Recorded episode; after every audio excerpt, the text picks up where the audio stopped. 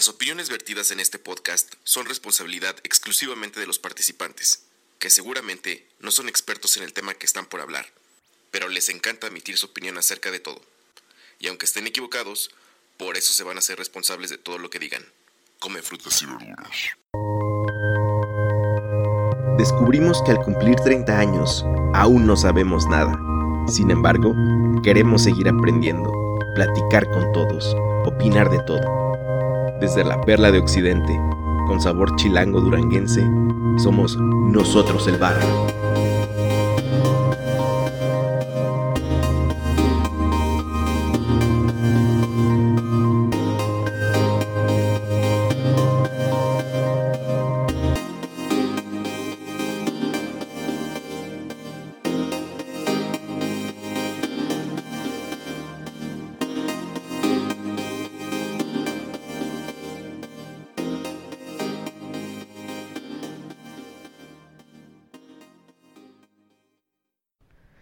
Gente del barrio, oh, bienvenidos al episodio número 100 de este proyecto llamado Nosotros, coma el barrio, NEB, NEV, como ustedes gusten llamarle.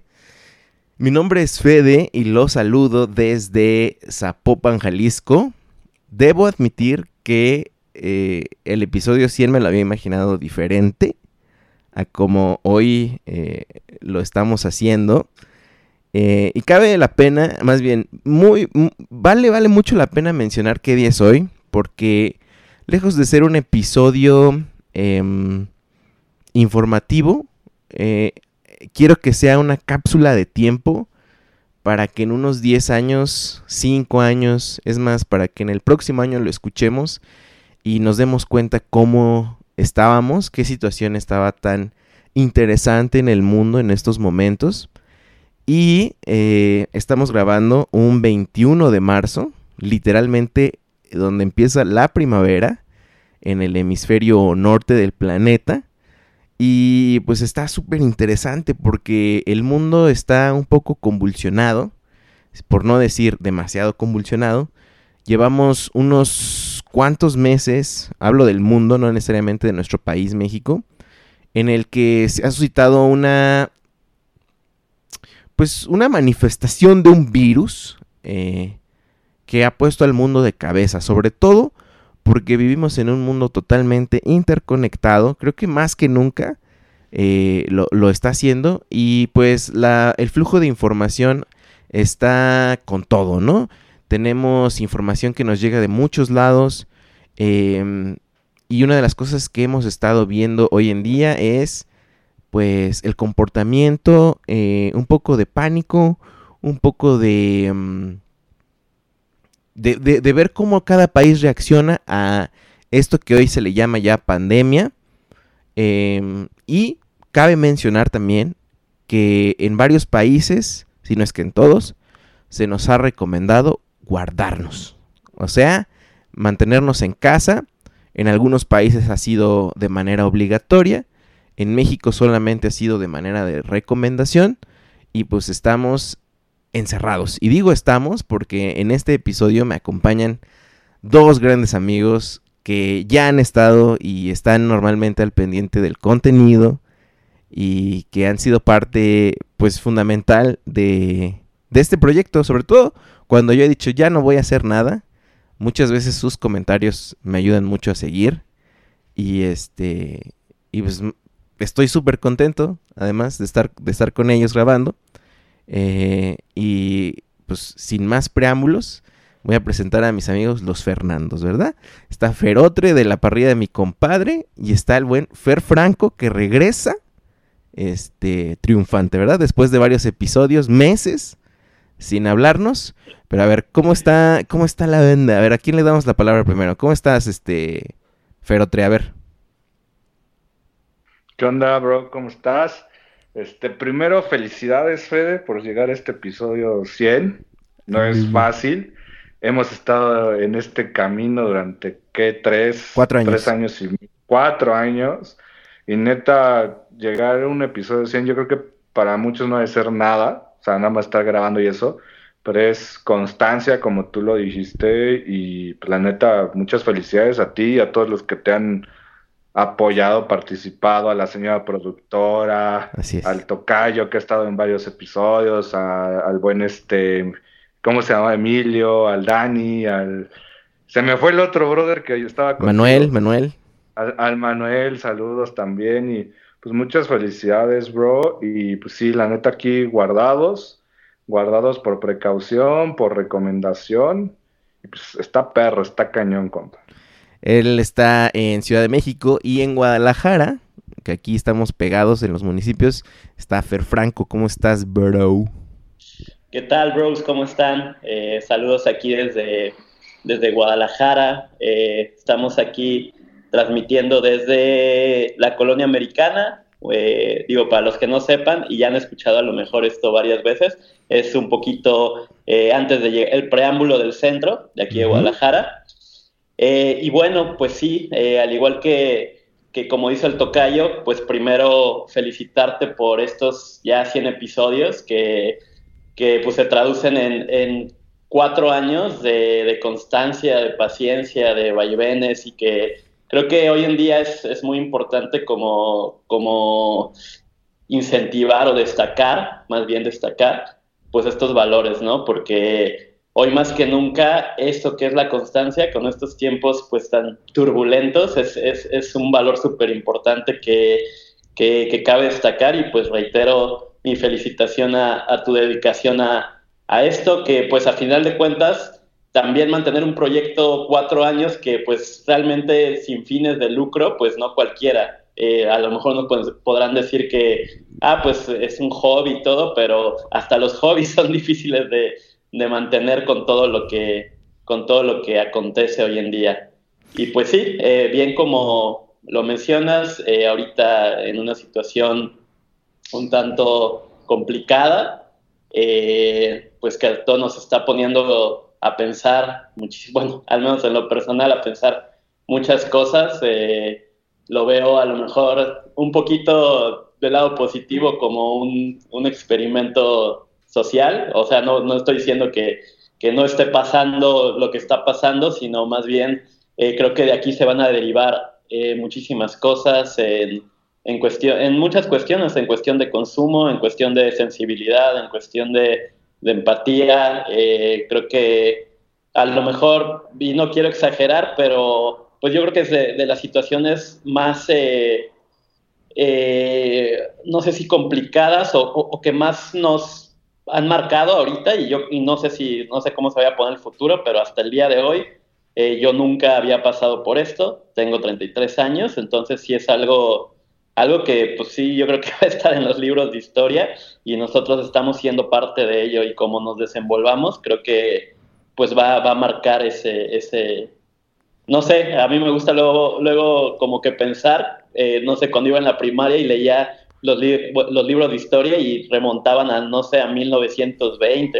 y, y, ahorita estamos como en, ese, en, en esos principios de siglo y me, y me, da curiosidad cómo, cómo se va a leer esa historia en el futuro, ¿no? Tipo de que, oigan, en el siglo XX, o más bien en, en los años 20 de los 2000 este, la gente se moría de COVID-19, ja, ja, ja, ja. Sí, sí, sí. O sea, la gente se va a estar burlando de, bueno, no burlando, hablo de que ahora nos parece impensable que alguien se muera de viruela. Digo, estamos hablando eh, en retrospectiva. Supongo que habrá gente que, si esto dura 10 años, por favor búsquenos a ver si seguimos por ahí.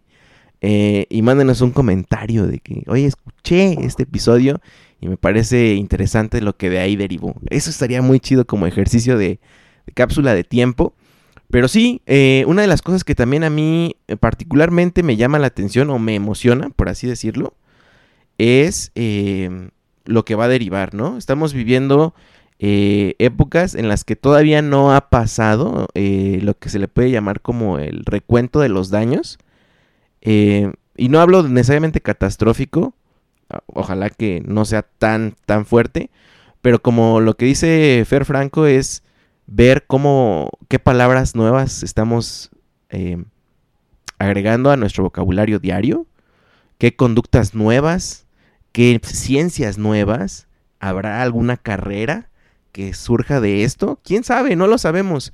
Y eso solamente lo sabremos una vez que esto se asiente, pase y pues... Eh, o sea, estoy esperando con cierto positivismo, optimismo, no sé cómo decirlo, que, esto nos va a traer algo bueno. Eh, digo, lo estamos eh, viendo hoy en día que con esto que la gente está guardándose, pues algunas partes del mundo en las que estaban contaminados, llámese un caso que no me consta, pero he visto en redes sociales, no sé si ustedes tengan un dato más certero, de las aguas de, de, Venecia, de los canales de Venecia, que ahora se ven cristalinas, se ven em, animales, se ven peces nadando, cosa que no pasaba en 60 años según estos registros. Y, o sea, esta, e, e, e, este impacto ambiental que también le está viniendo bien al mundo, eh, me hace pensar que el mundo también tiene una, una, una ligera conciencia que hace que, el, ser humano se detenga un poco, ¿no? En este avance voraz. ¿Ustedes qué piensan de eso? Desde, eh, desde, desde 1980 había leído que en China eh, no se, ve, se tenía una calidad de aire tan, tan limpia o tan buena como en estos últimos, este, estos últimos días, ¿no? China que tuvo que parar fábricas, tuvo que parar pues una vida se puede decir, este, de producción en, masa. Y eso fue una mejora para, para la salud de los, de los mismos chinos y del ambiente, ¿no? O sea, es increíble cómo con tantito que, saludos al perrito, con tantito que, este, que nosotros este, aguantemos o nos guardemos, eh, podemos hacer un cambio, ¿no? Y, esto se ve, se, se sienten en el ambiente. Así es. Eh... Ah, esos eran saludos para Fede de parte de, la negrita. saludos. Sí, exactamente. Eh, como, como bien lo mencionan, creo que eh, sí. Eh, yo creo que el, mundo, la naturaleza, Dios, como, como cada quien lo quiera llamar, definitivamente tiene una conciencia mucho más desarrollada que nosotros. y creo que sí es una sintomatología de, sobre todo de cómo estamos consumiendo. Yo ahorita he estado cuestionándome mucho eso a mí mismo y digo, viendo el panorama de cómo se está consumiendo, porque parecería que somos, hablábamos hace, hace como tres días eh, de, este, de estas películas de estudio Ghibli, y ves que te recomendamos ahí el, el viaje de Shihiro, y a veces, a veces, eh, eh, me, o sea, sí hago como esa analogía, como, como consumidores, como, como salen en esa película, como si fuéramos como tipo sapos gigantes, así como, como, como mm. muy voraces, así, o sea, como, como muy, muy eh, muy, que, muy queremos más, así de que, queremos más series, queremos más películas y, y todo lo estamos juzgando y todo, en, todo estamos como que en todo momento, ah, esto no está muy bien, esto está bien, o sea, ya, ya somos jueces y somos expertos de todo. Y ese, y, y, y todo el consumo, ¿no? Que ya es súper fácil en dos pasos, pedir algo de Amazon o pedir algo de cualquier plataforma, dígase Rappi, dígase todo eso y, que todo eso, todo eso, todo el, movimiento que se genera con nuestro consumo y con nuestra, con nuestra necesidad, eh, que es una necesidad obviamente adquirida, porque ahorita te das cuenta que, que si, digo, en esta escasez que todavía no existe, pero sí en, en esta escasez que puedas pensar a futuro, te das cuenta que muchos de tus consumos eh, no son necesarios y simplemente estás en una como en una rueda imparable donde no, te quieres quedar atrás, que donde, donde crees que si no consumes no vales. Madre.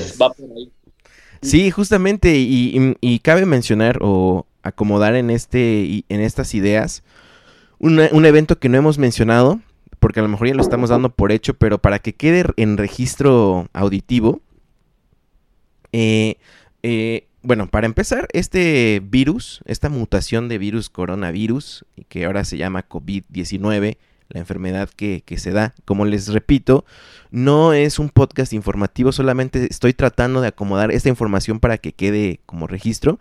No somos los expertos, por eso no me voy a, adentrar en detalle, pero un evento que está sucediendo es que hubo compras de pánico y la gente empezó a vaciar supermercados. En un inicio pensábamos que era, pues, no sé, cosa de Estados Unidos, de Europa. Hoy en día podemos ver que las compras de pánico también se dieron en México. Y creo que cabe mucho mencionarlo en este momento porque Fer Franco habla del consumismo. Y uno, de los efectos más curiosos que pasó es el, la compra masiva de papel de baño, ¿no? Eh, que justamente en uno de los en vivos que hice esta semana en, el Instagram de nosotros el barrio, pregunté qué pensaban o por qué rayos pasó. No sé si esto sea cierto. Eh, lo mencionó un, un, un, compa ahí, Sergio, Serge, que decía que en Japón se dio este comportamiento porque el papel de baño que ellos tienen viene de China. Entonces, como China iba a cerrar como la producción pues de todo lo que estaba produciendo prácticamente, no nada más eso, fue como un comportamiento eh, pues exagerado, ¿no? De que no va a haber, no sabemos hasta cuándo, entonces me preparo. Otros decían también, Irán, eh, lo estoy, estoy recapitulando lo que decían porque me parece interesante decirlo, que el hecho de que gente haya comprado papel de baño hizo que los estantes se vieran vacíos. Y eso dio la necesidad o la urgencia, dio como un sentido de urgencia de ¡Ah! se está acabando todo por, por, una exageración, ¿no? Y entonces empezó a llevarse todo la gente. Em, yo todavía no he visto tal cual. Lo que sí me pasó los primeros, primeros días fue no conseguir este gel antibacterial, cosas por el estilo, ¿no? Que, que, estaban recomendando. Pero creo que es bueno mencionarlo porque, pues, está pasando, pasó, y no sé si este comportamiento siga. Ahora que estamos eh, con una recomendación de guardarnos, por ejemplo, Fer Franco y yo que vivimos en Jalisco, se dio la sugerencia, porque no es orden, ¿verdad? Tal cual, de estar cinco días, eh, en estos próximos cinco días, a partir de hoy del 21, o no sé si fue desde ayer, estar guardados, porque es como el pico más alto donde uno puede eh, encontrar esta, este contagio. Pero no sé, ¿cómo ven? ¿Ustedes eh, tuvieron la oportunidad de ver algún tipo de desabasto así?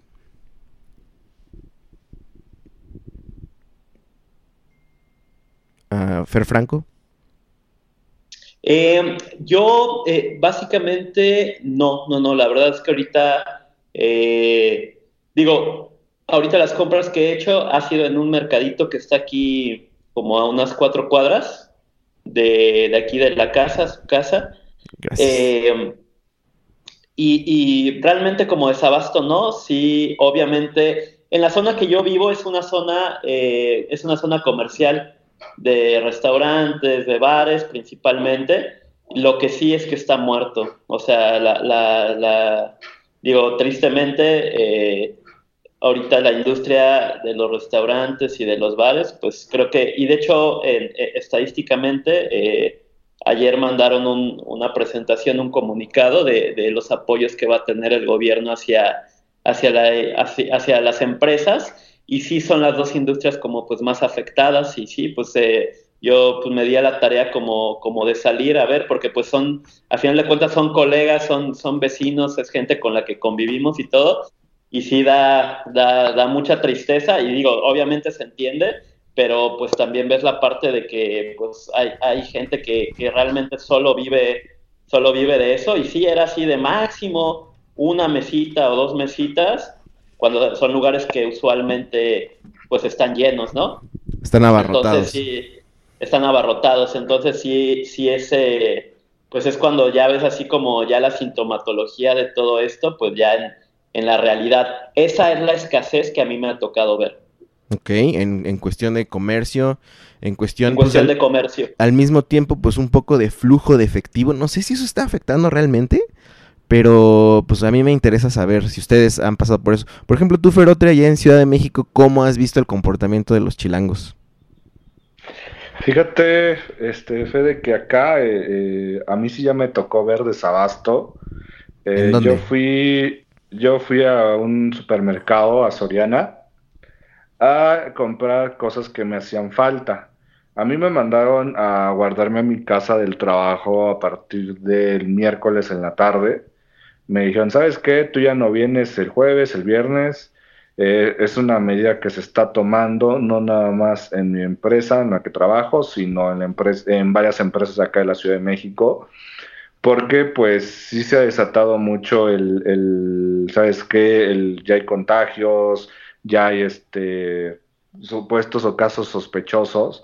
Eh, te puedo decir que en, el, en un piso ahí se detectaron dos casos, uno se confirmó, el otro no, y este yo al día siguiente le dije a, mi esposa, vamos al supermercado en la, en la mañana para que este, no tener contacto con la gente o tener el menos contacto posible.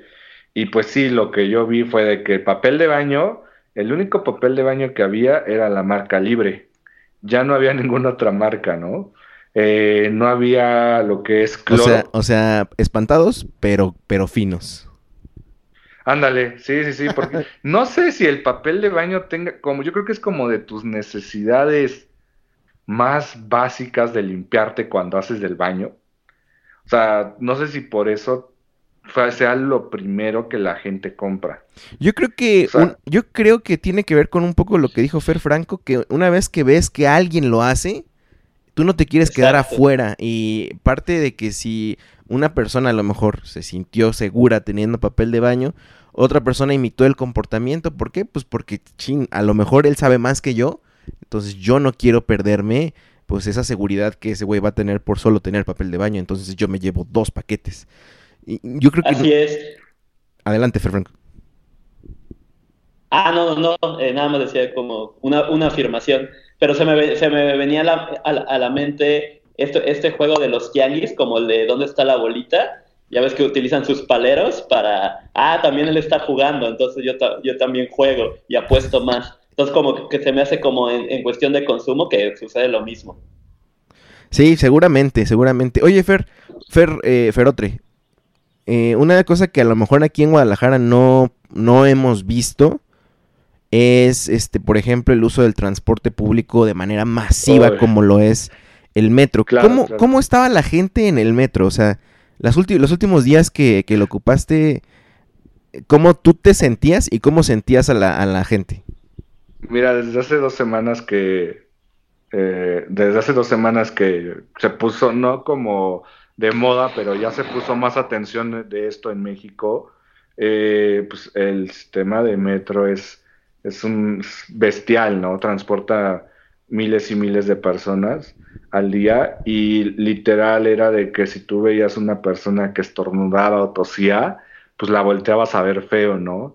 Y llegó tanto la psicosis o me tocó ver casos ya regresando, imagínate a las 7, 8 de la noche regresando, ¿no?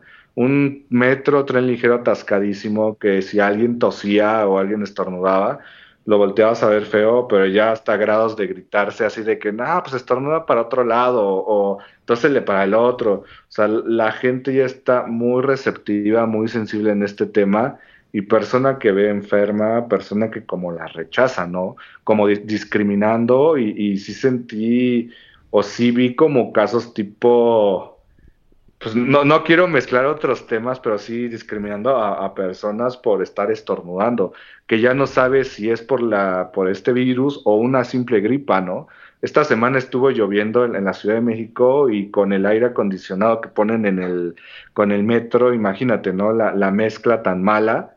Entonces ya no sabes, tiene gripa, tiene coronavirus, nada más tiene tos.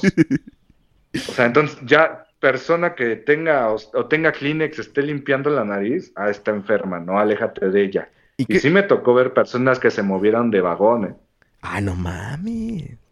Creo que una de las cosas que primero destapó esto en, en los primeros meses de, eh, de, de, que esto estaba poniéndose en el tema internacional, eh, digamos finales de diciembre, principios de enero, fue un poco de xenofobia eh, o no, no un poco, xenofobia, ¿no? Eh, tratar al oriental como, como cucaracha, vamos a llamarlo así. ¿Por qué lo digo así? Porque me estoy acordando de un em, episodio de Black Mirror donde al ejército se le pone un dispositivo para ver al enemigo como cucarachas, ¿no? Para que justamente despierte horror y sea más fácil matar a un enemigo. Véanlo ese episodio, luego, luego hablaremos de él en la parrilla.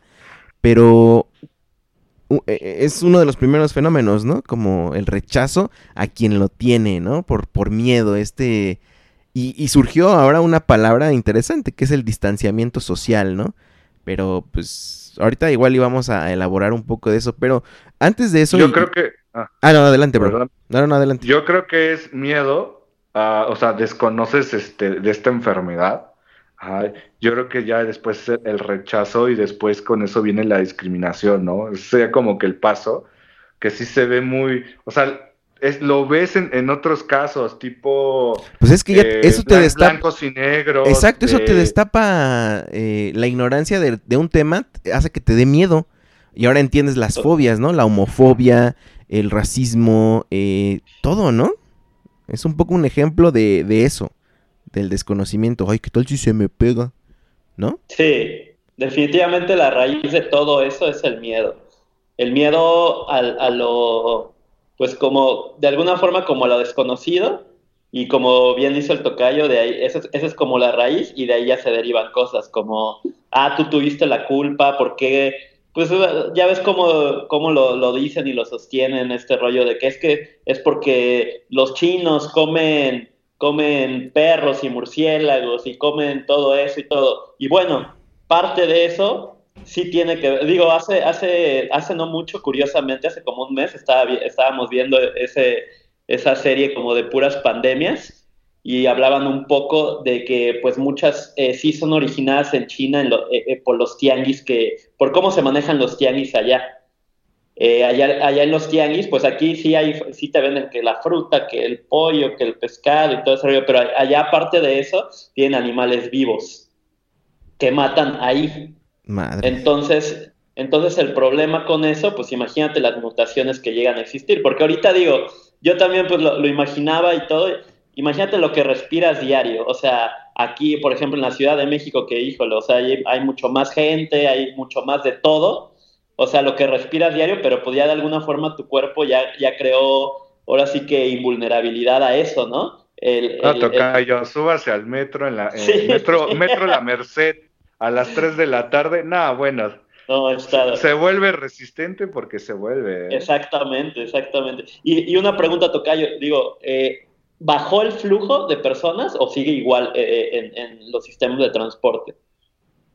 Mira, eh, Tocayo, eh, ya ves que esta semana fue puente el lunes, Sí, sí, sí. Entonces, a partir de, eh, del martes, yo sí empecé, yo además fui martes y miércoles, yo sí empecé a ver menos, este, menos personas en el metro, menos movimiento.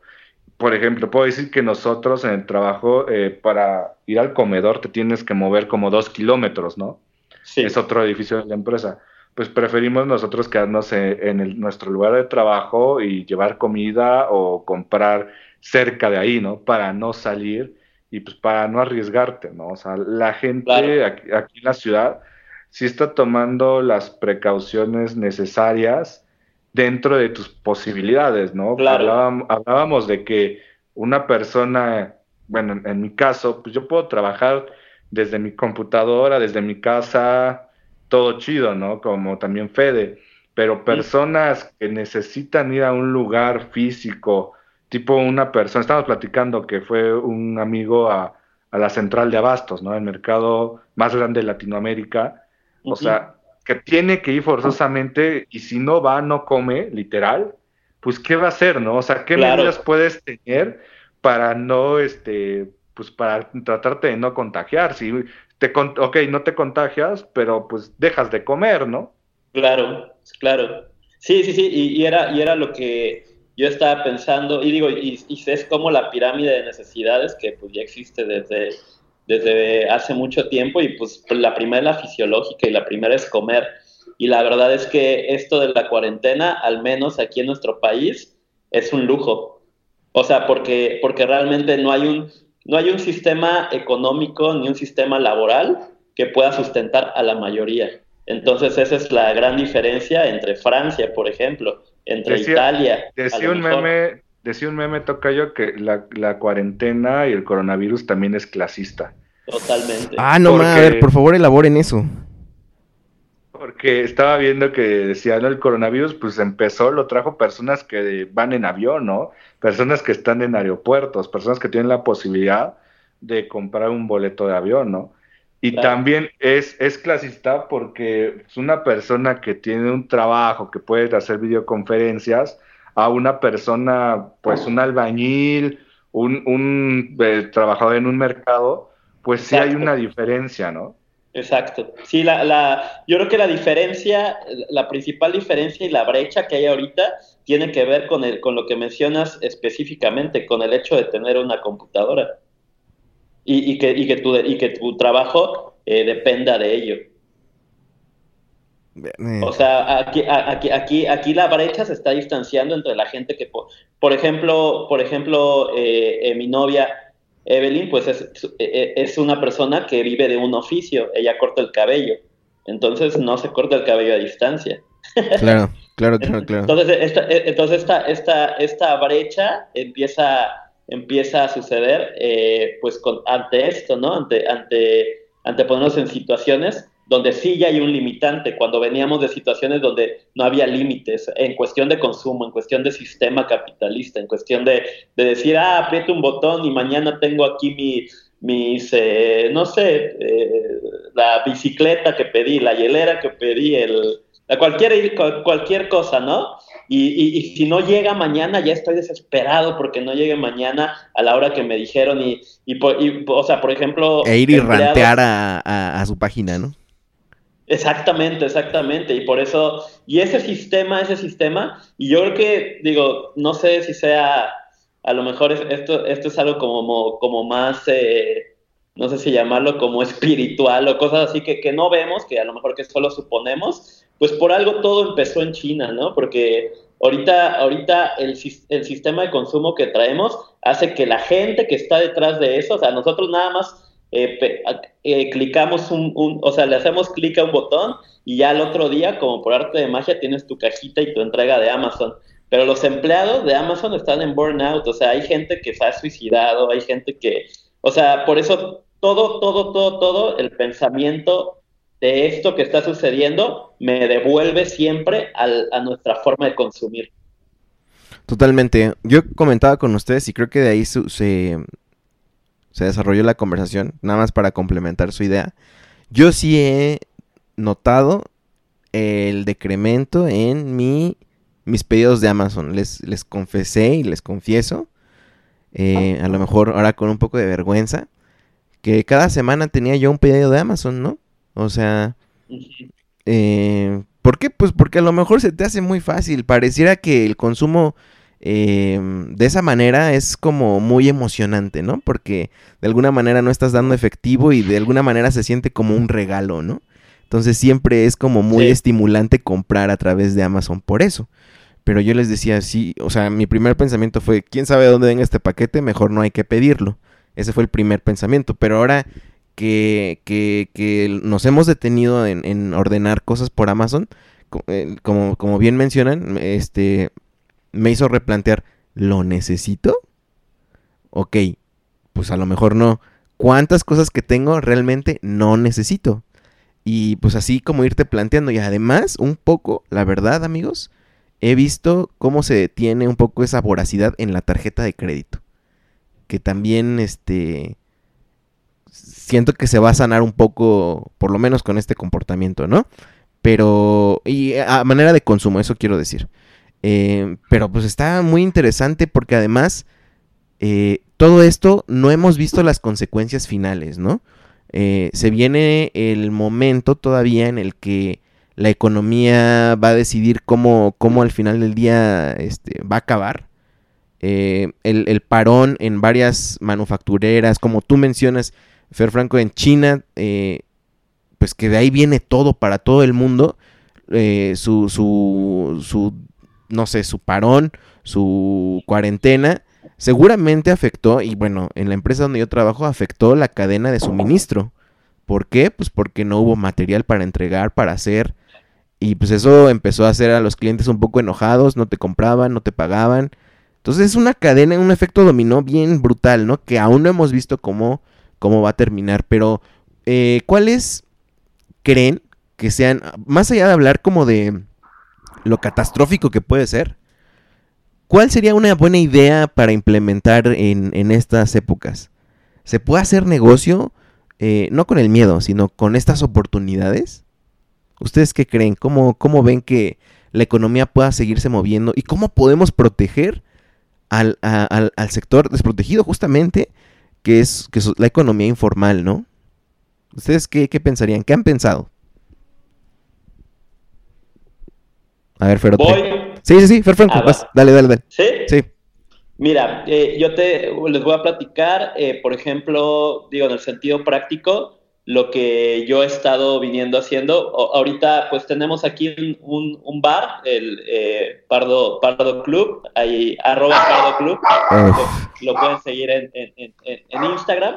Eh, nosotros obviamente por, por todas las disposiciones y por, la, y por obviamente por decisión eh, propia eh, fue, fue cerrar porque pues nuestro lugar es un lugar donde se concentra gente, ¿no? Entonces obviamente sí teníamos permitido porque podíamos bajar el aforo y todo, pero o sea, yo, yo pensé, o sea, de cualquier forma esto va a suceder y para qué ahorita abrir uno o dos días cuando también la gente ni está saliendo ni nada. Entonces, el, estar así como, el, estarlo pensando de esta forma, porque eh, me di cuenta que pues, realmente eh, el primer pensamiento de que, ok, vamos a abrir y tener gente y todo, tenía que ver todo con el sistema económico, como, como funciona para todos ahorita, ¿no? Con el intercambio de bienes, o sea, tiene que haber un billete o tiene que haber un intercambio en una tarjeta y son números y billetes. Entonces, eh, a partir de que cerramos, eh, la primera acción que empecé a hacer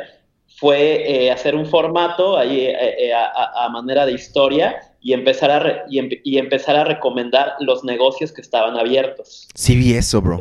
wow. Entonces, entonces fue, fue lo primero. Así nosotros estamos cerrados, pero vamos, pues digo, yo vio por acá, me daba las vueltas y todo y estaba checando ahí en sus Instagrams cuáles seguían abiertos. Entonces, eh, empezar a poner todos, pa, pa, pa, pa, empezar eh, eh, obviamente etiquetarlos, ellos a su vez compartir.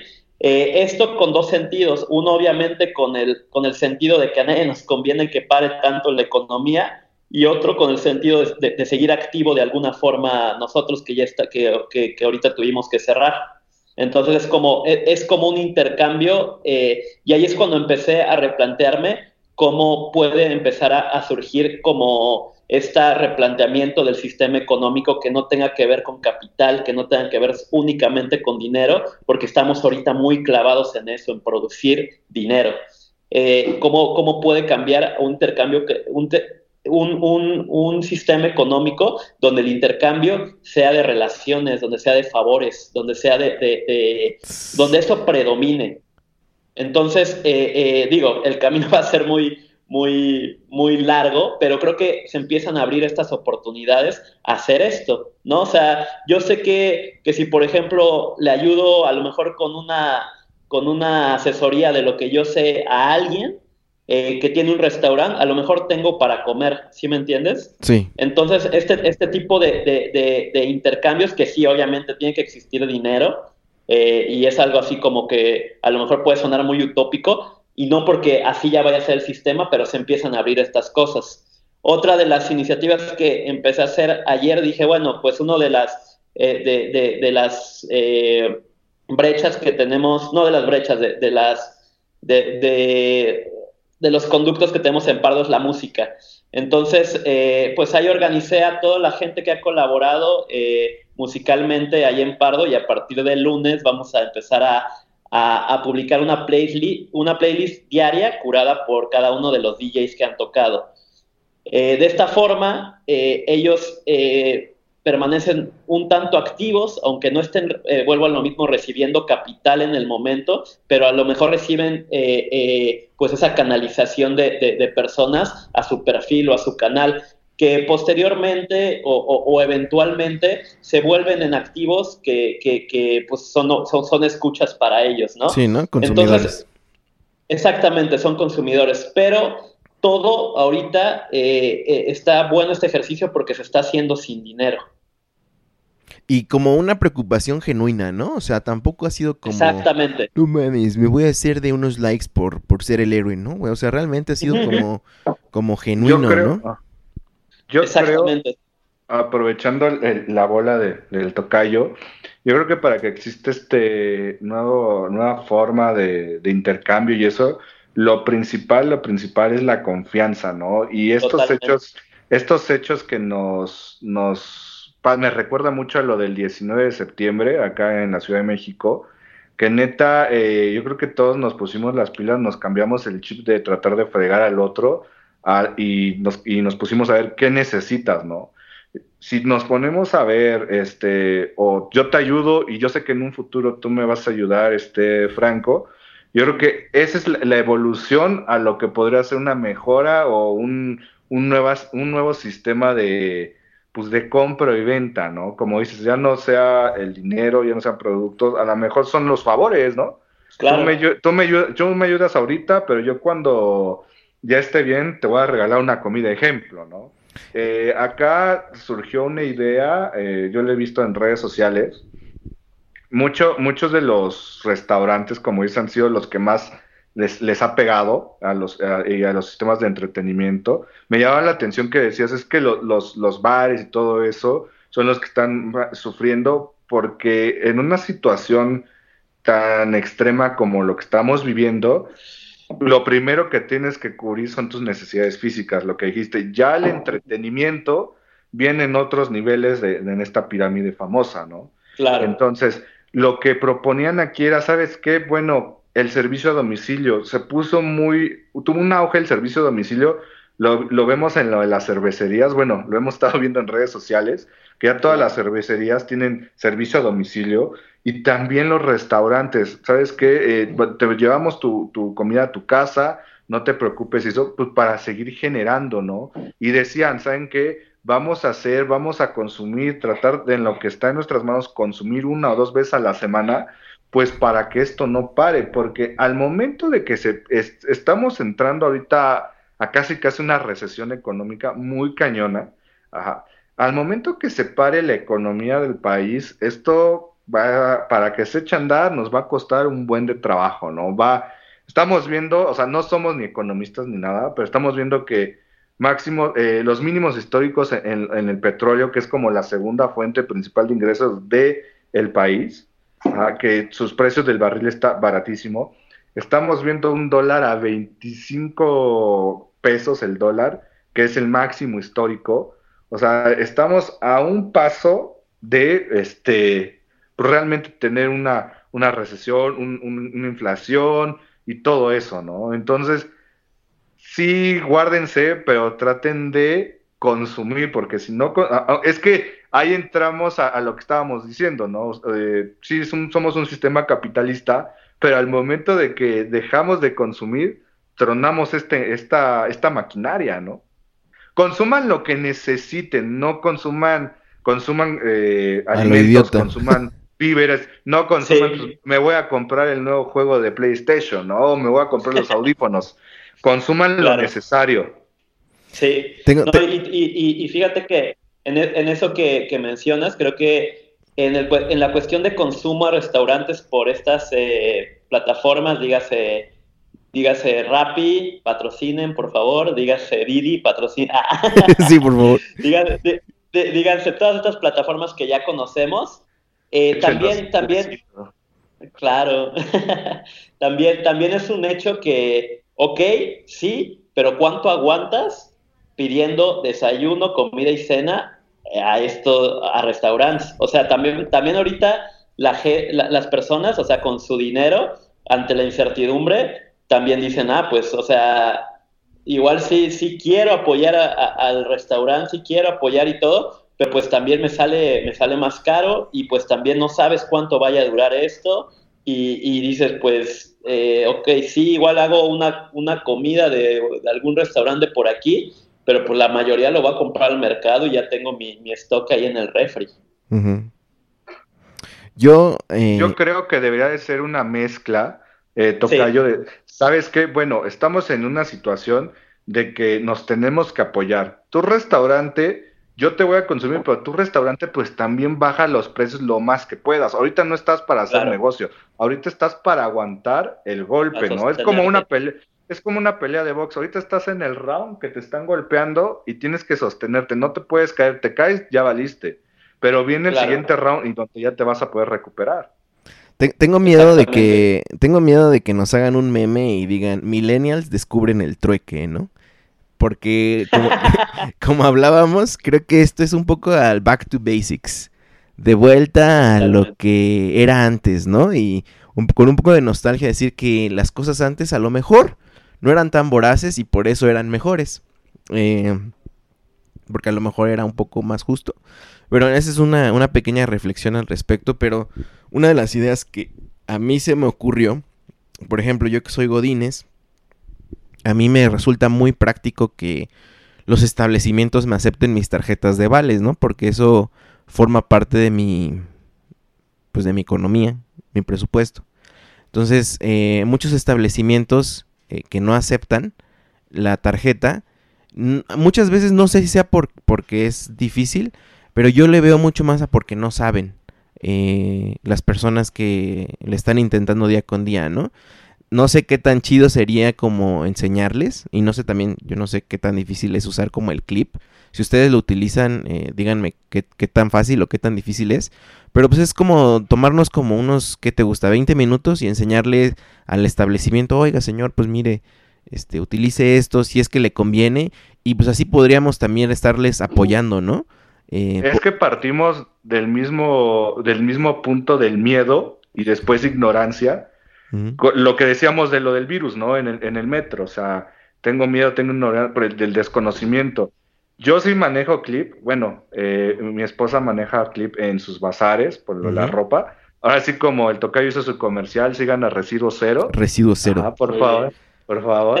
este, el clip es una maravilla es, un aparatito que conectas a tu celular. Necesitas datos de tu celular en alguna versión, en otras versiones no. Ahí, ahí le cargas, ¿sabes qué? 200 pesos, te cobran el 3% y creo que tu dinero te lo dan al día siguiente. ¿Vale? Yo siempre, cuando yo voy a un lugar donde no aceptan tarjeta, siempre les digo, oye, ¿por qué no? O sea, es bien fácil. Ay, pero es que sí, ¿verdad? La gente le da miedo este, ocupar esta, esta tecnología. Y yo tengo un caso así, cañón, cañón, cómo cambió mi forma de consumo. Aquí, cerca de, la casa de estudios de nosotros, el barrio en, Tlalpan, hay dos taquerías, hay dos taquerías. Yo creo que si nos escuchan en la pared de mi compadre, les he hablado de los apestosos, ¿vale? los apestosos no aceptan tarjeta, no tienen clip. Pero hace, en, en diciembre había otra taquería a una calle donde tienen su clip. Mi consumo fue irme a la nueva taquería. Porque, por, como tú dices, sabes que ya nuestra forma de consumir es con tarjeta. Ya mi papá siempre me dice, ¿por qué no traes efectivo? ¿Por qué ya no se maneja? O sea, a lo mejor las generaciones de antes lo manejaban, pero ahorita ya es más fácil cargar un plástico o hasta transferencias electrónicas. Sí, y, y, y bueno, y la intención es pues enseñarle a más gente a usarlo, ¿no? Tomarnos ese tiempo a lo mejor sería una buena manera de ayudar a esta, de ayudarnos, porque al final del día, este, ah, digo, a mí me resultaría fantástico que aquí en la verdulería me acepten mis tarjetas de vales, ¿no? Claro. Estaría bien chido y, y, ellos ganan. Lo que, mm, digo, nada más para, ¿qué tal si a alguien se le prende aquí el, el, el chip? Y dice, ah, pues lo voy a hacer. Nada más, Fer, quiero preguntarte, ¿tiene alguna implicación así como de declararle impuestos al SAT o cosas por el estilo? ¿O, o cómo libras eso? ¿Cómo se hace eso? ¿Es, difícil por eso o tú dime? Ferotre. Ah, ok, ok. Este, mira, ahí te va. Tengo entendido que si, o sea, que tú tienes un, un, salario, ganas mil pesos, ejemplo. Ah. Cuando haces tu declaración y si ven que metiste, sé, tú ganas mil pesos al mes, ganaste doce mil al año. Si tú metes doscientos mil, te dices, oye, ¿de dónde generaste esos restantes 188 mil pesos, no? Y ya te meten a, investigar y todo eso. Honestamente, con el clip no sé si por las cantidades que maneja mi esposa no hay bronca, ¿no? Pero yo creo que ya a grados chonchos como acá el tocayo nos podría decir, este, pues yo creo que sí hay, sí ya hay un poquillo de bronca. Eh, mira, yo, yo, por ejemplo, utilizo, bueno, algo muy similar al clip, que es el de iSettle. Eh, y, bueno, aquí el rollo es que, pues, obviamente, el, para, para abrir el iSettle, no sé si es el caso del clip, pero te piden como una cuenta, que obviamente, pues, es donde te depositan el dinero. Y esta cuenta, pues, esta, tiene que ser una cuenta fiscal. Eh, o sea, puede ser la de tu de débito, por ejemplo, para nosotros godines. Eh, sí, yo creo, yo creo que sí, pero, pero sí, de alguna forma. En esta sí, ¿eh? Sí es de débito. Ajá, sí, tiene, sí tienes que hacer eh, eh, declaración, declaración, pues, bimestral, o sea, de, de, esos ingresos, se supone. o sea, depende, depende si eres como, si eres repego, o sea, o sea depende en el sistema fiscal que estés, pero, pero sí tienes que, pues sí tienes que hacer declaración porque está entrando a tu cuenta bancaria. Sí, claro. Híjole. Ajá, exactamente. A lo mejor yo creo que yo, yo creo que tiene que ver mucho luego porque pues los negocios obviamente prefieren efectivo por obvias razones. La liquidez, claro. Por la, por la liquidez y porque, por ejemplo, en una barrotera, en una, incluso, por ejemplo, ahí en el bar, pues eh, mucho, muchos de los proveedores, o sea que el, el, abastos y todo, pues manejan puro efectivo. Entonces tienes que tener un efectivo como circulante, que si luego das la apertura a, que, haya, a que haya tarjeta, eh, te puedes compensar y que haya mucho y que tengas mucho más dinero en la tarjeta y eh, que, efectivo y eso ya te hace difícil pagarle a algunos proveedores. Es como una es un como una cadena. Pues bueno no estaría de más este investigar.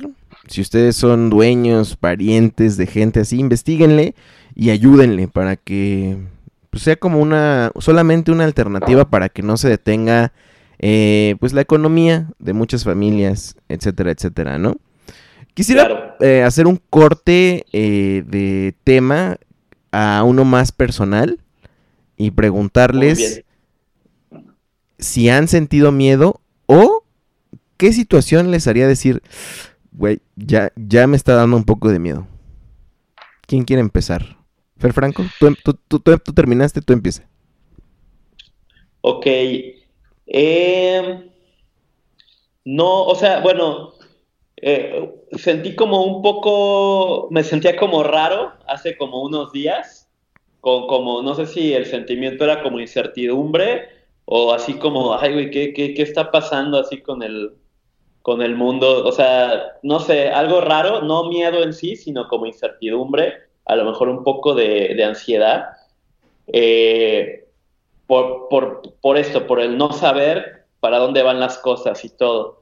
Eh, eso fue, no sé, hace tres días, hoy como que, no sé, me siento como, como más tranquilo y a lo mejor eh, todo este miedo e incertidumbre, sí, la verdad, fue más en el, en el sentido a lo mejor económico, de que, híjole, ¿a dónde va a parar?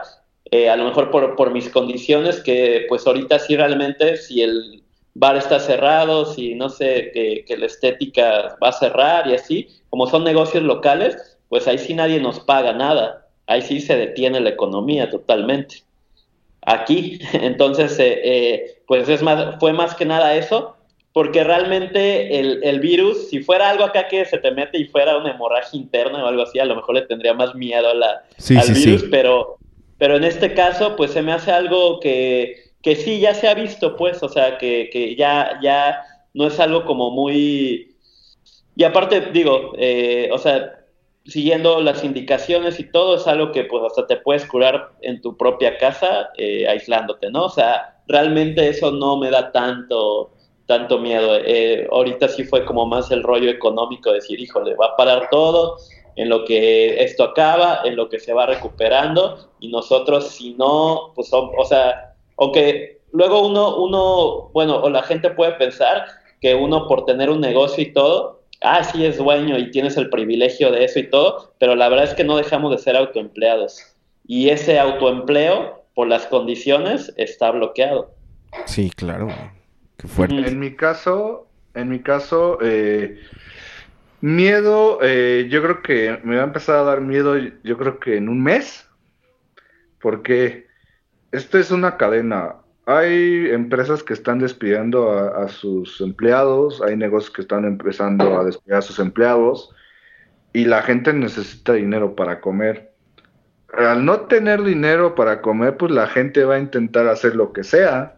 Y yo creo que en un mes, dos meses vamos a empezar a ver pues un aumento en, en robos, sería lo más lógico, ¿no? Porque la gente no puede dejar de comer, ¿vale? Claro. Y, y si la, y la gente está dispuesta a hacer todo, porque cuando tú necesitas algo para sobrevivir, no para, como decimos, no unos audífonos, sino necesitas dinero para una medicina, para una comida, pues estás dispuesta a todo, estás dispuesto a todo, ¿no?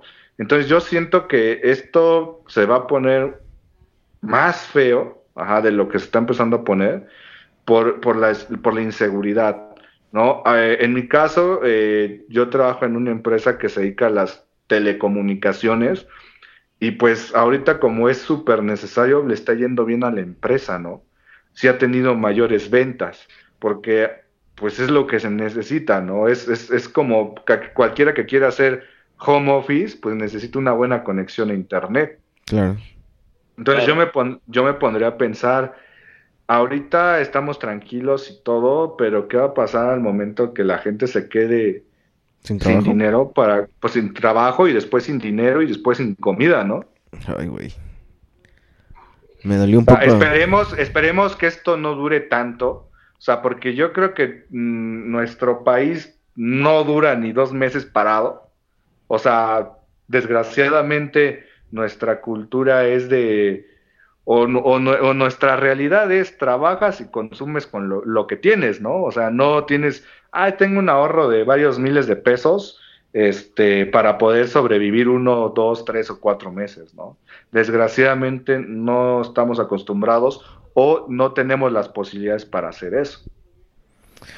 Yo quisiera comentarles, eh, eh, digo, he tenido diferentes miedos. Uno es este, mm, el, como tú dices, el- la cuestión del empleo. Eh, empezó el, el CEO de mi empresa a hacer varias eh, llamadas como explicándonos A- que las ventas A no... pedir tu nombre, ¿no? Ándale.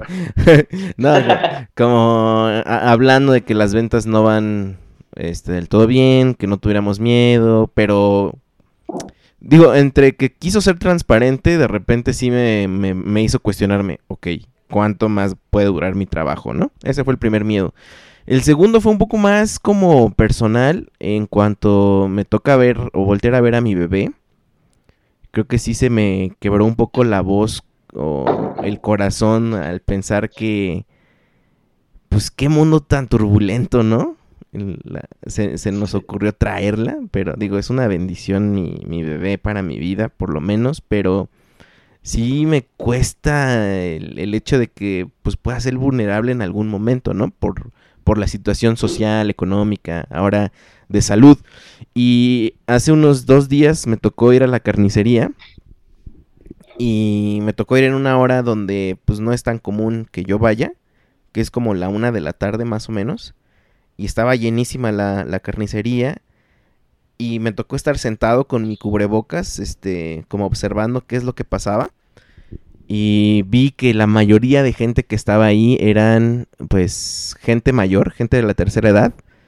Y mamás con sus bebés, ¿no? O sea, la gente que tiene que salir a huevo. Y me, me causó un poco de nostalgia porque dije, güey, qué pinche humanidad, nos sentimos bien chingones y súper avanzados y nos estamos teniendo esconder de una cosa microscópica, ¿no? ¿Por qué? Porque, Sí. pues porque no somos tan chingones, o sea, no ahí, somos, te va, ahí te va idea somos, de negocio. somos súper te va. frágiles. Ahí te va idea de negocio. ¿Por qué no te vuelves repartidor de alimentos de la tercera edad? O sea, toda la persona arriba de 60 años que tenga tu teléfono y qué es lo que necesita y tú lo vas a comprar. Es más factible que a ti no te pase nada a que una persona de, de mayor edad, ¿no? Claro. Bueno, ahí sería como Claro. intentar o saber que, o tratar de ver cómo ayudarles a ellos a entender cómo pedirte a ti ese favor, ¿no? porque a veces también se les complica. Pero sí, sí me, me causó y creo que sí me puse muy sensible ese día. Porque dije, ve, o sea, tanto que hemos avanzado, tanto y, y nos escondemos de algo que es micros, que ni siquiera podemos ver, que está más cabrón, ¿no? O sea, nos escondemos de algo que no se ve y que todo el mundo empezó como a guardarse y todo eso, pero esa fue una de mis reflexiones un poco que sí, que sí sentí miedo. Que bueno, ustedes ya me conocen quizá por mi discurso, pero soy, tiendo mucho a sentir miedo, pero este miedo fue como eh, miedo con nostalgia, así de chale, o sea. Sí. Somos muy frágiles. Aún. Sí, totalmente, totalmente. Pues que, que me siento como este mesa de debate de Canal 11. me, sentí muy, pro con ustedes, amigos. Eh, pero qué Como de la divina palabra. Ándale, ándale, ándale. muy intelectualones. Eh, pregunta, digo, ya lo, ya lo, ya lo, ya lo trabajamos en, durante todo este episodio. Pero, eh, ¿qué reflexiones nos podría dejar el COVID-19? Hasta el momento, so far. Si puede ser como una frase, mm, un pensamiento. Hasta el momento, ¿cuál es su reflexión de todo esto? Pues, o sea, es que no, no quiero que sea positiva. Más bien quiero que sea honesta de su, de su ronco pecho. Eh, ¿Tendrían alguna visión acerca de esto? Como les digo, ya nada más sería como el resumen, porque ya lo dijeron todo. A ver. Eh, ah, bueno, eh, pues en lo personal, eh, digo, no sé si a manera de consejo o a manera de reflexión, es como que ir viviendo el día a día. Creo que es muy importante también que pues nosotros no, somos, no fuimos los primeros y eso nos puede dar una gran ventaja. O sea, ya realmente estamos aprendiendo de la experiencia ajena, de lo, de lo bien que hicieron y de lo mal que hicieron. Y también ya sabemos más o menos a qué le estamos tirando, o sea, esa incertidumbre para un poco en cuestión, de, en cuestión del virus en sí, ¿no? O sea, en, China ya llevan tres días eh, sin, sin, contagiados, o sea, se puede decir que ya, ya se está curando, duraron alrededor de, de tres meses, tres, cuatro meses, que es lo que, que auguran, al menos el secretario de salud de aquí, que, que pues va a durar esto como pues 12 semanas. Eh, o, a lo mejor menos, por, si todos ponemos de nuestra parte, pero también eh, hacer como énfasis que este, este rollo también tiene que ver con algo que es de, que tiene que ver con la percepción. A final de cuentas, ahorita, eh, por un lado, mucha gente, pues sí, estamos en nuestras casas y todo, pero la gran mayoría está fuera y la gran mayoría se está trasladando y la gran mayoría está en un, en un camión de transporte público agarrando un tubo que agarran miles y obviamente no ponen, no ponen la, la, la o sea, pues dicen que ponen a, a, eh, eh, eh, a, la entrada que el jabón antibacterial y el gel antibacterial y todo ese rollo, pero pues sabemos cómo funcionan las cosas y que pues eso no es suficiente, ¿no? Entonces, este también llega a ser un tema de percepción de, percepción donde también estamos ya esperando a que una autoridad nos diga, muévanse, quédense, háganse para acá, pues como en la iglesia, ¿no? De párense, siéntense, ínquense. Entonces, eh, eh, eh, también verlo en ese sentido, verlo en ese sentido que a final de cuentas ahorita el miedo nos hace pues ya depender de lo que diga una, una algo a que nosotros consideremos o que se o que ellos nos vendieron que eran la autoridad y que realmente sí llega a ser un tema de percepción. Esto lo digo para que, para que no, no, no se llene de miedo las cosas. A final de cuentas, ahorita estamos en un sistema donde te pueden decir, o sea, donde, donde a ti no te consta que después de estos cinco días que nos recomendaron, pues de todos modos va a seguir el virus afuera. Entonces, todo eso son, son como... Teorías, como cosas, Hipótesis. Son teorías y, ajá, y cosas que vienen como de la, pues de la percepción de, de, de, cómo, cómo se ven las cosas en cuanto a estudios y todo ese rollo, pero a final de cuentas yo lo veo como que es como una ilusión. No porque no esté pasando, obviamente, sino porque es, es una ilusión del tiempo y es una ilusión de, de, alguna forma de, la, de lo tangible. Eh, ese es como mi, mi, mi, mi sentir hacia, hacia esto y así como que a lo mejor eh, mi cerebro me ayudó a decir, güey, tú no tengas no tengas tanto miedo en esto, porque pues a final de cuentas todo parte de lo que te están diciendo, tú cómo te estás sintiendo, y de ahí partes. Ferotre, ¿tu reflexión? Yo creo que eh, en situaciones extremas, en situaciones donde el ser humano se siente en peligro, donde corre peligro, te pone a pensar o empiezas a valorar más las cosas, ¿no? Y le das el valor a las cosas. Mm. Ya como dijiste, lo hemos hablado mucho, pero ¿cuánto valen, van a poner marcas, eh? Unos audífonos Beat o unos frijoles, ¿no? O sea, ¿qué te va a servir realmente para poder sobrevivir? Yo diría que se pongan a pensar realmente en el valor de las cosas, qué es lo que se necesita para por tener una vida tranquila y eso. Y no se, no se dejen llevar, no se dejen, este, lo que hablábamos del papel de baño. Si alguien lo hace, ¿por qué lo vas a hacer, no? Cuestiónate tantito, ¿realmente necesitas papel de baño, tanto papel de baño? Cuestiónate lo que necesitas para que tú estés bien y trata de ayudar a los demás, ¿no? Trata de, de ganarte su confianza, porque yo creo que la, base de toda sociedad para mí sería las relaciones y la confianza que puedas tener con, estas demás personas, ¿no? Yo creo que nos vienen momentos difíciles, nos vienen momentos más difíciles, más pesados, y ahí es donde vamos a ver, pues, o sea, vamos a ver realmente de qué estamos hechos, ¿no? O sea, nos podemos destruir o nos podemos ayudar y salir de esto. Yo, ahora que tomen tomen este, sus medidas dentro de lo posible y pues aguantar, que nos toca ahorita en este momento aguantar. Ya, mi reflexión, eh, eh, igual y puede hacer una síntesis de todo lo que ya dijeron. Sin embargo, a mí me gustaría hacer hincapié en que hemos cometido el error de todo darlo por hecho. Eh, nuestra salud, darla por hecho, nuestra forma de consumir, darla por hecho, eh, etcétera, etcétera, que, nos sentimos eh, la especie más civilizada eh, y más avanzada y todo eso, pero al final del día creo que lo que nos debe de importar son, como, como tú dices, Ferotre, los nuestros. O más bien, las relaciones, pero yo, yo lo enfoco a los nuestros, ¿no? Los que están a un lado, los que...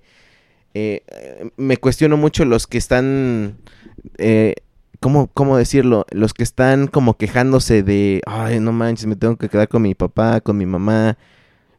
Pues, quizás es buen momento para reencontrarte con ellos, ¿no? Eh, entiendo que en algunas ocasiones no, no puede ser, pero pues darle valor a quien sí está, este, y quién, quién está a nosotros, ¿no? Ahorita yo que tengo a mis padres en mi casa, eh, siento tan, me siento tan aliviado y me siento tan eh, a gusto de que pues también nos estén ayudando con mi hija, con todo, ¿no? Entonces hay que darnos una, una mirada atrás y ver que lo que era antes, a lo mejor sí podíamos aprender un poco de lo de antes, ¿eh? Y que...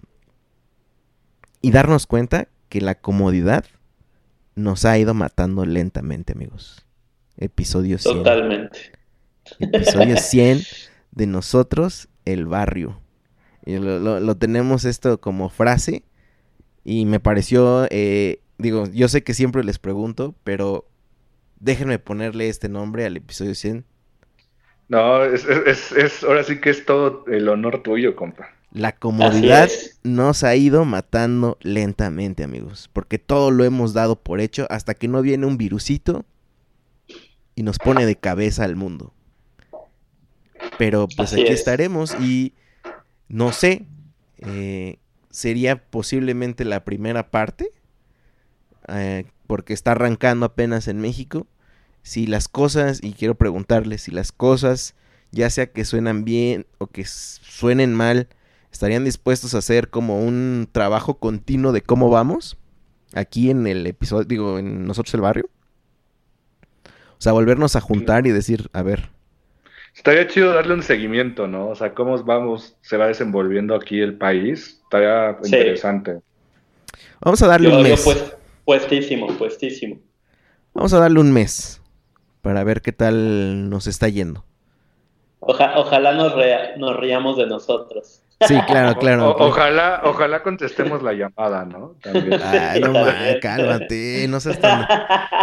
Que a mí sí me da ansiedad esas cosas, pero bueno. No, pero por las fallas del internet y las líneas, tranquilo. Ah, ok, ok. Eso va a depender este, de tu empresa, bro. ¿Qué factor bien importante, ¿cómo sería bien distinto la cuarentena sin, sin internet, no? Uh, un, una vida sin internet el aumento en la población, Tocayo. Eso sí. Sí. Que, eh, es, ahorita lo que se tiene que detener un poquito. Espérense nueve meses y va a haber un buen de hijos del coronavirus, yo creo.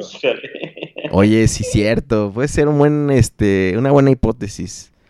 Y por, por no decir que también la gente, híjole, es que ya es otro, otro tema, porque son hipótesis al respecto, pero también me, me preocuparía como la gente eh, como condiciones mentales complicadas. Eh, claro. ¿cómo, cómo, cómo van a pasar esto del encierro, no? Sobre todo las familias que tienen... O, la gente que necesita ir al doctor cada mes, cada semana, hay gente que... O sea, ¿qué es lo que va a pasar con ella, no? Sí, las rehabilitaciones, ¿no? Por ejemplo, de... Híjole, sí, Pero eso, digo, podríamos tocarlo a manera de hipótesis en otro episodio.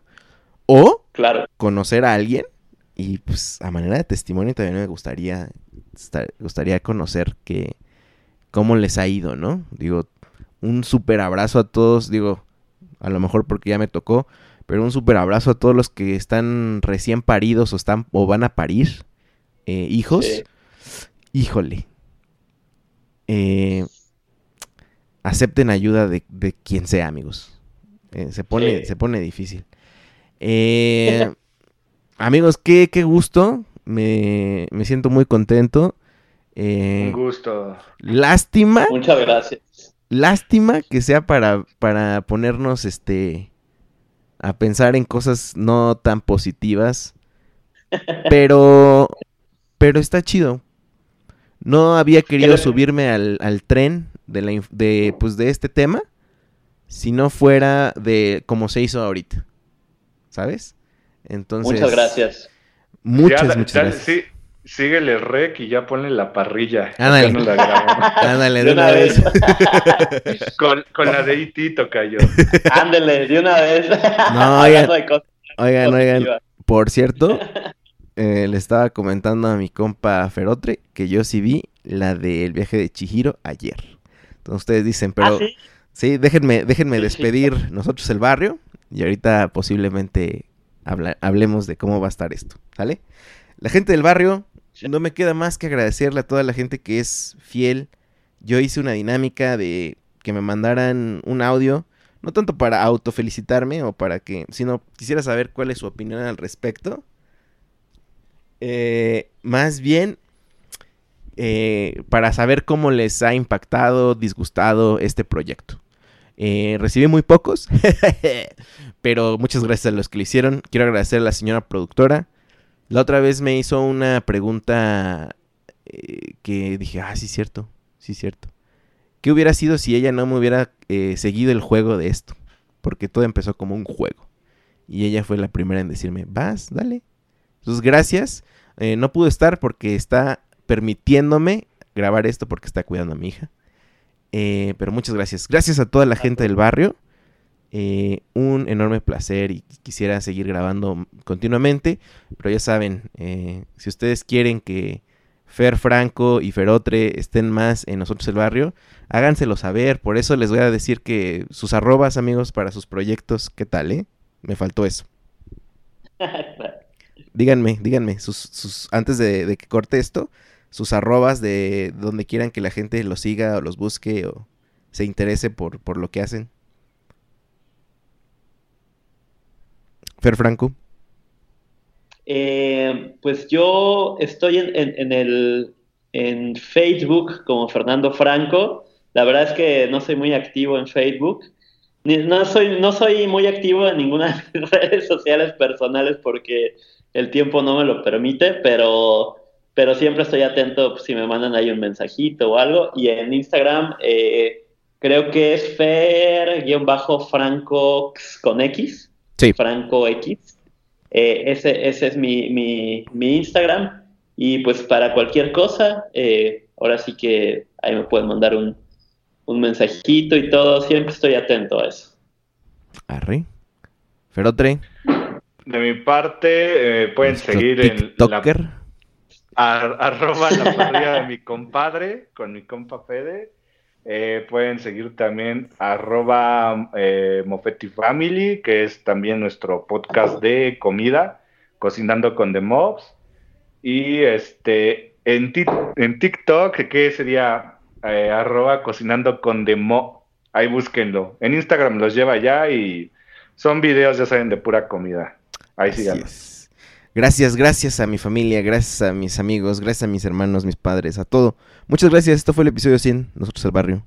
Ahí nos vemos. Congratulations to Nosotros el Barrio on your 100th episode. From your friends over here at the GDL Language Connection, a conversation club in Guadalajara, Mexico, we look forward to joining you on a future podcast. Cheers. Talk to you soon. ¿Cómo nosotros el barrio cambió o impactó hasta cierto punto y después de los episodios? Supongo que el episodio fue el primero en el que fui invitado. Este, Crónicas de un Sinaloense, porque fue cuando sembró tal vez como una semillita de que tal vez debería empezar mi propio podcast. Después tuvimos el de lo que está detrás de cada like. Y supongo que eso fue lo que en realidad fermentó el Anímate. Y pues gracias a, a nosotros del barrio creo es la razón por la cual tengo mi podcast ahora. Así que, sí. Pues felicidades si nos tienen episodios. Hola, nosotros, el barrio, felicidades por el episodio 100. Yo me considero fan de estos podcasts He escuchado la mayoría y me encanta la forma tan auténtica en la que hablas de los acontecimientos más relevantes del país. Me identifico mucho con tus ideas y con las opiniones de la señora productora, como le dices a tu esposa Ivette. Hace más de dos años que comencé a seguir este contenido que me hace sentir como si fuera parte de la conversación. Inclusive me río cuando ustedes se ríen y hay veces que digo, sí es cierto, eso también yo lo pienso. El primer episodio que escuché fue cuando Fede nos compartiste cómo fue que conociste a tu esposa Ivette. Tan preciso que cuando la viste sentiste que con esa persona te ibas a casar y fue tan lindo después ver las publicaciones de su boda y la llegada de Emma. También algo que me gusta es que nos comparte sus experiencias de tus viajes, tanto de los estados como el de los otros países. Das tu opinión de la cultura, de la comida, de la sociedad en general. Escuchar eso para mí es enriquecedor. Como bien lo dice la introducción de nosotros el barrio, ser los ojos de los que nunca han viajado. Saludos. Hola amigos de nosotros el barrio, aquí la desaparecida señora productora. Eh, perdonen mi, ausencia estos, estos episodios, pero pues, pues ya saben, ¿verdad? Los, los bebés son un, tanto demandantes, ¿verdad? Y solo quería agradecerles a a todos los que nos escuchan y felicitar al señor Federico Yescas por este proyecto tan interesante. Que, que sigan los éxitos y pues aquí está la bebecita. A ver, di algo. Bueno, más bien se quiere comer el micrófono, entonces, pues saludos.